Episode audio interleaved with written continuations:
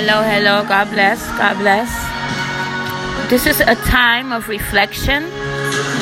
Gloria a Dios. Este es un tiempo de reflexión. Este es manantial, agua de vida. Gloria a Jesús. This is, as I said, spring of living water. Um, you are synchronizing in the program of Spring of Living Water. Manantial, agua de vida, de agua de vida. Hello. Entonces, eh, quería decir que este es un tiempo que la iglesia se está preparando para marchar para la gloria de Dios. In other words, it is a spiritual march. Praise the Lord. Es una marcha espiritual.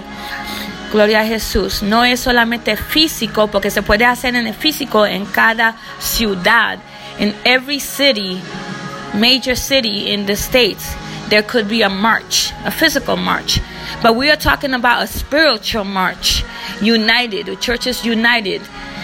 Lord, because we are tumbling down the principality of darkness. We are working together in a prayer. This is a warfare. In Jesus' name, this is a spiritual warfare. Gloria Jesus. And we are asking you to join us in that spiritual warfare. Estamos eh, diciendo que nos eh, acompañe que nos acompañe en esta guerra espiritual.